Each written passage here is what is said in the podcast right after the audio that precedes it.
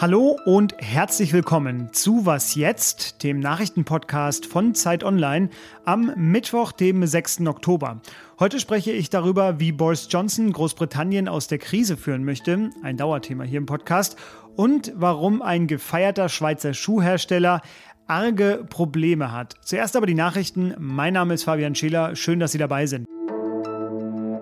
Ich bin Matthias Peer. Guten Morgen.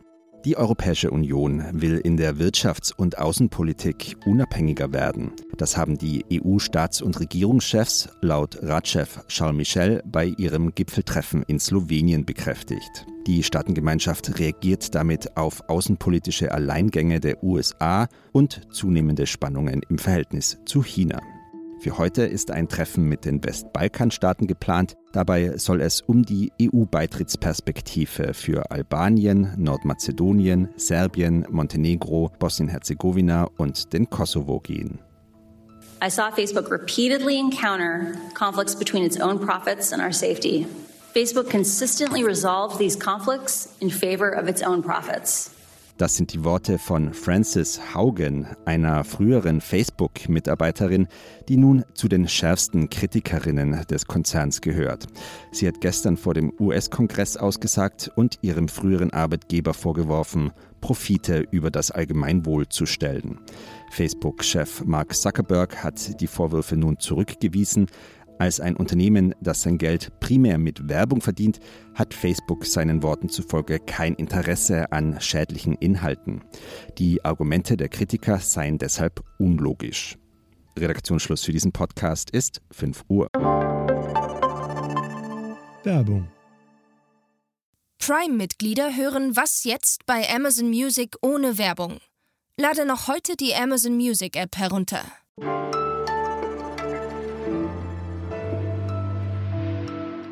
Zum ersten Mal seit der Wahl von Boris Johnson zum Ministerpräsidenten, aber auch zum ersten Mal Seit dem offiziellen EU-Austritt von Großbritannien kommt seine Partei, die Tories, derzeit in Manchester zum Parteitag zusammen. Eigentlich wollten sie ihm dort zum ersten Mal so richtig live zujubeln. Das war wegen der Pandemie nämlich bisher nicht möglich. Aber der Mangel an Lkw-Fahrern im Land, die Schlangen fürs Benzin und auch die Engpässe in den Supermärkten, die zeigen selbst Johnsons Anhängern, dass seine Politik eigentlich nur von Krise zu Krise hüpft. Unsere Autorin in London, Bettina Schulz, wird mir nun erklären, wie Johnson die großen Probleme des Landes lösen will, denn heute will er seine als sehr bedeutend angekündigte Parteitagsrede halten. Hallo Bettina. Ja, hallo nach Berlin. Bettina, an den Lkw-Fahrern zeigt sich, äh, nach dem Brexit ist der Arbeitskräftemangel eines der größten Probleme im Land.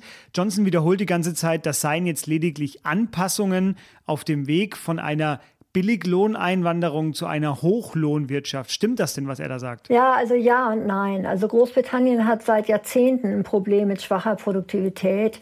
Das Land schickt äh, ja so viele Jugendliche wie möglich auf die Universitäten und die Berufsausbildung per Lehre und Berufsschule, das ist hier ziemlich verpönt. Ja, also Unternehmen investieren nicht gerne in die Ausbildung ihrer Mitarbeiter.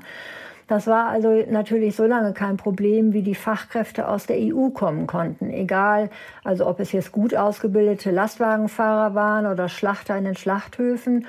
Also ein Großteil dieses Personals ist jetzt nach dem Brexit und während der Corona-Pandemie zurück in die EU gegangen und kommt jetzt nicht wieder. So, jetzt schiebt Johnson die Schuld an dieser Krise auf die Unternehmen und sagt, ja, die müssen höhere Löhne zahlen. Also er darf ja nicht zugeben, dass er selbst diese Krise mit seinem harten Brexit verursacht hat und das vielleicht ein Fehler war. Aber höhere Löhne für den gleichen Job, ja, die machen die Wirtschaft natürlich nicht produktiver. Welche Folgen hat denn diese Politik? Ja, also wir sehen das ja jetzt an der Krisenpolitik hier, ne? Lücken in den Regalen, an Warteschlangen und so weiter, ja. Also das Wirtschaftsmodell, das stimmt natürlich nicht. Ja, ich meine, wenn ich wirklich eine produktivere Wirtschaft haben möchte, dann schneide ich diese Wirtschaft nicht vom größten Markt vor der Haustür ab und errichte keine Handelsbarrieren und entziehe der Wirtschaft die Arbeitskräfte. Ja, eine produktive Wirtschaft, die lebt ja normalerweise von besser und höher qualifizierter Ausbildung, von Forschung, von Entwicklung, besserer Infrastruktur. Und wenn diese Wirtschaft dann bessere Produkte produziert und verkauft, dann kann ich auch höhere Löhne bezahlen und dann zahle ich auch mehr Steuern und der Staat kann die Öffentlichkeit sozial unterstützen. Es gibt auch eine Agenda der Konservativen, die heißt äh, Leveling Up. Policy. Da geht es darum, die Lebensverhältnisse äh, gerade im eher strukturschwachen Norden äh, anzuheben und zu verbessern. Ist er denn damit schon eigentlich ein Sozialdemokrat oder wie, ist, wie wird das aufgenommen? Naja, also im Prinzip ist das ja eigentlich eine gute Idee. Ich meine, Großbritannien hat immer daran gekrankt, äh, seit der Thatcher-Zeit, äh, dass alles hier in London äh, zentralisiert wurde und der Norden wirklich vernachlässigt wurde. Ja. Ähm, aber das Problem ist, dass der Ansatz jetzt von diesem Leveling Up noch nicht klar ist. Aber Johnson will nichts daran ändern, dass dieses Leveling Up jetzt auch fast ausschließlich von London aus gesteuert wird. Und es ist auch nicht klar, wo mehr investiert werden soll. Also das Konzept ist nicht klar und es gibt leider Anzeichen, dass die Regierung die Regionen und Wahlkreise bevorzugt, wo sie was machen muss, um Wahlen zu gewinnen. Ja, aber das hat natürlich nichts mit guter Wirtschaftspolitik zu tun. Die ausführliche Analyse finden Sie in den Shownotes. Bettina, dir vielen Dank nach London. Ja, alles Gute nach Berlin.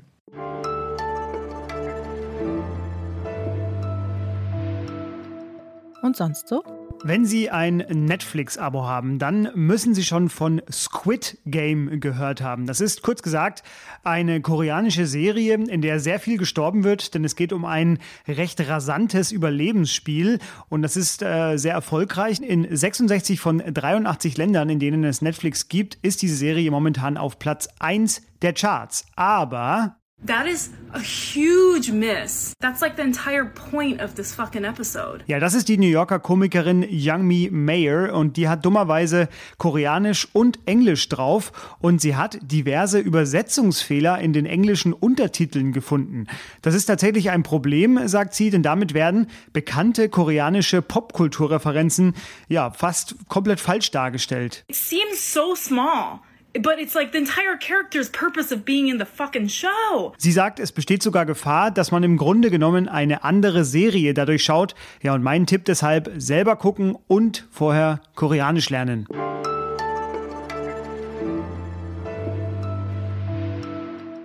On Running kennen Sie vielleicht die Marke. Das ist ein Schuhhersteller aus der Schweiz mit einer besonders dämpfungsstarken Sohle aus, jetzt gut zuhören, zerschnittenen Gartenschläuchen. So fing jedenfalls alles an. Mittlerweile ist sogar Tennisspieler Roger Federer am Unternehmen beteiligt und viele andere Profisportlerinnen schwören auf diese Schuhe.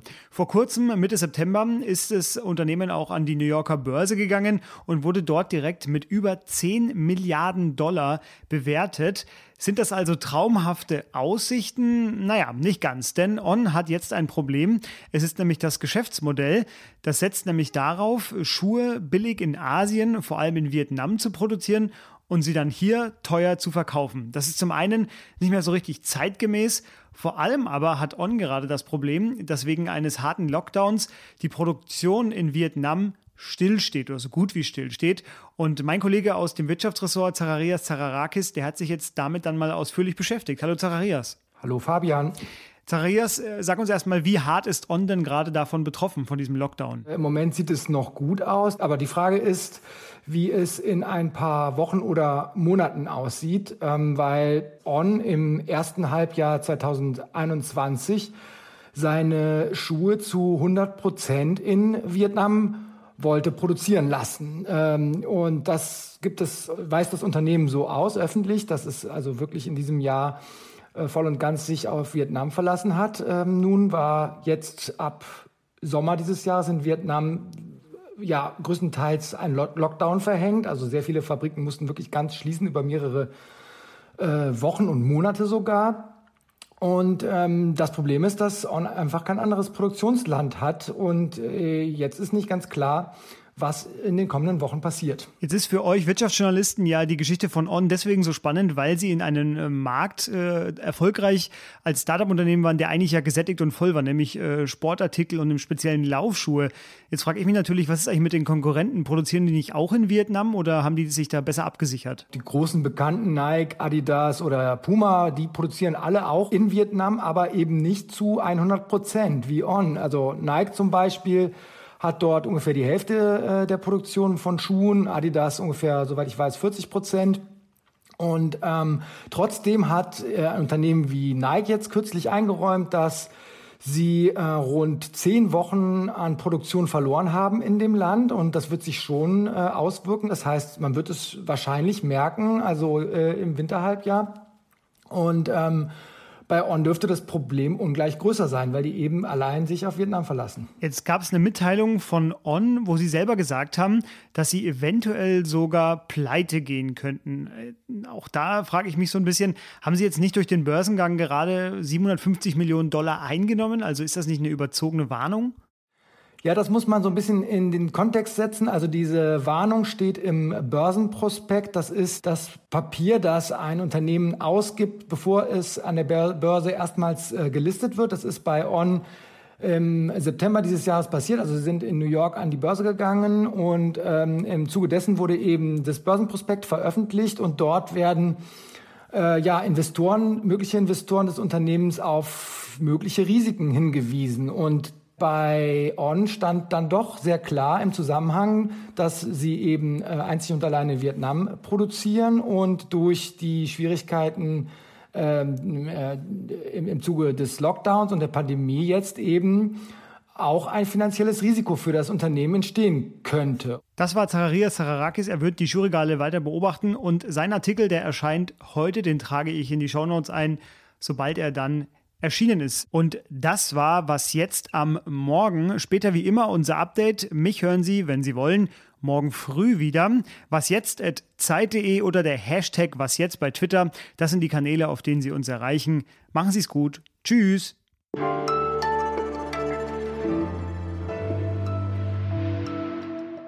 Das heißt, wir können nicht sagen, ob der Gartenschlauch tatsächlich was bringt also mir kam das eher vor wie so eine Panflöte, die man irgendwie in der Mitte aufgesägt hat und unter den Schuh äh, geklebt hat. Aber ja, nee, das mit dem Gartenschlauch weiß ich nicht, ob das, ob das wirklich einen Effekt hat.